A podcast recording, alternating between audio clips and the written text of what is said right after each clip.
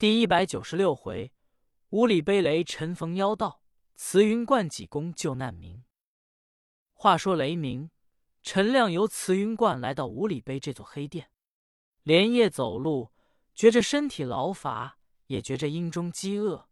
见眼前有一座殿，原本这座殿常住保镖的雷鸣、陈亮一进殿，小伙计王三认识，知道雷鸣。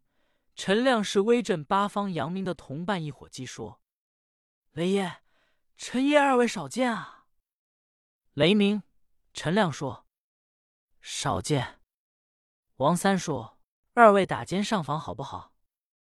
雷鸣说：“好。”伙计带领来到北上房，是一名两岸三间，东西都是单间屋子。二人来到北上房西里间一看，屋里。有八仙桌椅子，靠后窗户是一张床，张着床尾，床上有小桌。伙计给打洗脸水，倒了茶来说：“二位吃什么？”雷鸣、陈亮说：“你给来两壶酒，先给煎炒烹炸，配六个菜来。”伙计说：“是。”转身出去，少时接持案桌，把小来杯碟摆好，把酒菜端来。雷鸣说：“王伙计，你喝一盅。”王三说：“秦果，你们二位这是从哪来？”严雷鸣说：“我们游凭水江。”王三说：“你们二位游凭水江来，没听见慈云观怎么样了？”雷鸣说：“你们也知道慈云观的事吗？”伙计说：“我们也听见说慈云观有几个老道，妖欲惑众，所说常州府调官兵去拿贼，可没得准信。”雷鸣说：“现在有灵隐寺济公长老带领官兵把慈云关抄了。”伙计说：“这就是了。”说完了话，转身出去。雷鸣二人喝着酒。雷鸣说：“老三，你我这回闲事总算管得不错。要不是济公他老人家，这些妖道可真办不了。”陈亮说：“你我要不是济公，咱们也不管闲事。”多一事不如少一事，是非皆因多开口，烦恼皆因强出头。这件事总算全始全终。二人正说着话，只听外面一声喊嚷：“无量佛，店家有地方没有？”伙计说：“有。”雷鸣、陈亮听声音甚熟，偷着往外一瞧，来者非是别人，正是赤发灵公少华峰，前殿真人。后殿真人，左殿真人，右殿真人，七星真人，八卦真人，这一干群贼，把雷鸣、陈亮吓得亡魂皆冒。书中交代，邵华峰昨天夜内住孤树岗殿内，派两法真人刘永清一哨探，官兵围着慈云关，正在放人。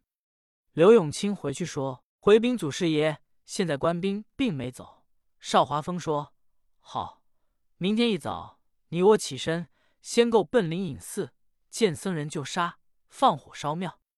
回来到弥勒院，找通天和尚法雷，大众聚会在一处，把外面五百只黑船吊齐，七十二座黑殿的人一并凑齐，先杀祭颠和尚，然后跟常州府知府决一死战，把知府杀了，我自立为常州王。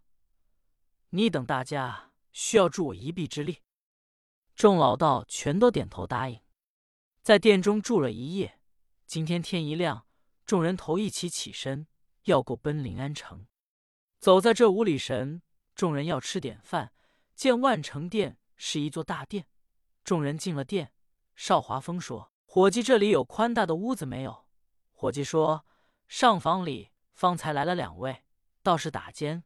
众位道爷等一等，我叫上房那两位挪出来。”到别的屋去吃也行。邵华峰说：“甚好。”伙计立刻来到补房一看，见雷鸣、陈亮踪迹不见。书中交代：雷鸣、陈亮哪去了呢？这两个人偷着看是邵华峰众妖道来了，把雷鸣、陈亮吓得亡魂皆冒。心中一想：是这对头冤家到了，这要一见这老道。难得要我的命，吓得这两个人无处可躲，一撩床围，藏在床底下去。心里说：只要老道不找，等他们吃完了饭走了，再钻出来。倘若要搜寻着，也是无法，只可认命。万事皆由天定，生有处，死有地。两个人藏起来，伙计一瞧没了人，说：“这件事可怪，怎么会没了人？莫非这两个人是骗子手，没给饭钱就跑了？怎么也没见出去呢？是不是鬼啊？”伙计愣了半天，说：“众位道爷进来吧，上房这两个人没有了。”赤发灵公邵华峰众人来到屋中，说：“怎么一段事？”伙计说：“这两个人连饭钱没给，也不知什么时候走的。”邵华峰说：“走了，走了吧。你赶紧给我们要两桌菜，快来，我们吃完了还要赶路呢。”伙计点头，转身出去。邵华峰众人也没想到是雷鸣、陈亮，幸喜没往床底下找。少时，伙计把桌子摆上酒菜，端进来，众老道坐下喝酒。邵华峰心里是烦，说：“众位真人，今天你我快吃，吃完了就走。我恨不能一时到了临安城，把灵隐寺庙里和尚刀刀斩尽，剑剑诛绝，放火一烧庙，我这个仇算报了。我然后再把常州府知府一条，我自立常州公。”众位助我一膀之力，我得了江山妒忌，跟你等烈士分毛，平分江山。说的正在高兴之际，忽听外面有人说：“阿弥陀佛。”问伙计说：“你们这里有十几位老道在这里吃饭，有没有？”伙计说：“有，不错。”众老道一听是济公和尚的口音，吓得连魂都没有了。邵华峰说：“众位可了不得了，祭奠和尚来了。可恨就是鲁修真，他要不把我的乾坤子午混元波诓了去，我焉能不是祭奠和尚的对手？”此时雷鸣、陈亮在床底下一听，心中暗喜。书中交代，外面来者非是别人，正是济公禅师。和尚在慈云观把庙抄了，所有庙中被难的人都放进了。抄出贼人的细软金银不少，知府顾国璋把银子赏了被难这些人，分散了有一半，直闹了半夜天光，东方发晓。和尚说：“陆大人，你带兵回去吧，暂且把庙封锁。”顾大人，你也回衙里事。我和尚带着你手下马快班头和兰庆、阿万春两个人去到戴家堡拿众妖道完案。知府说：“圣僧，你老人家既是慈悲，甚好。”立刻叫柯兰庆、杨万春跟着圣僧主办案，带一百银子做盘费。二位班头点头答应。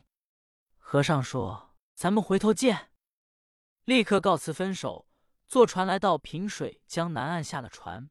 和尚带着何兰庆、陶万春往前走来，到屋里碑。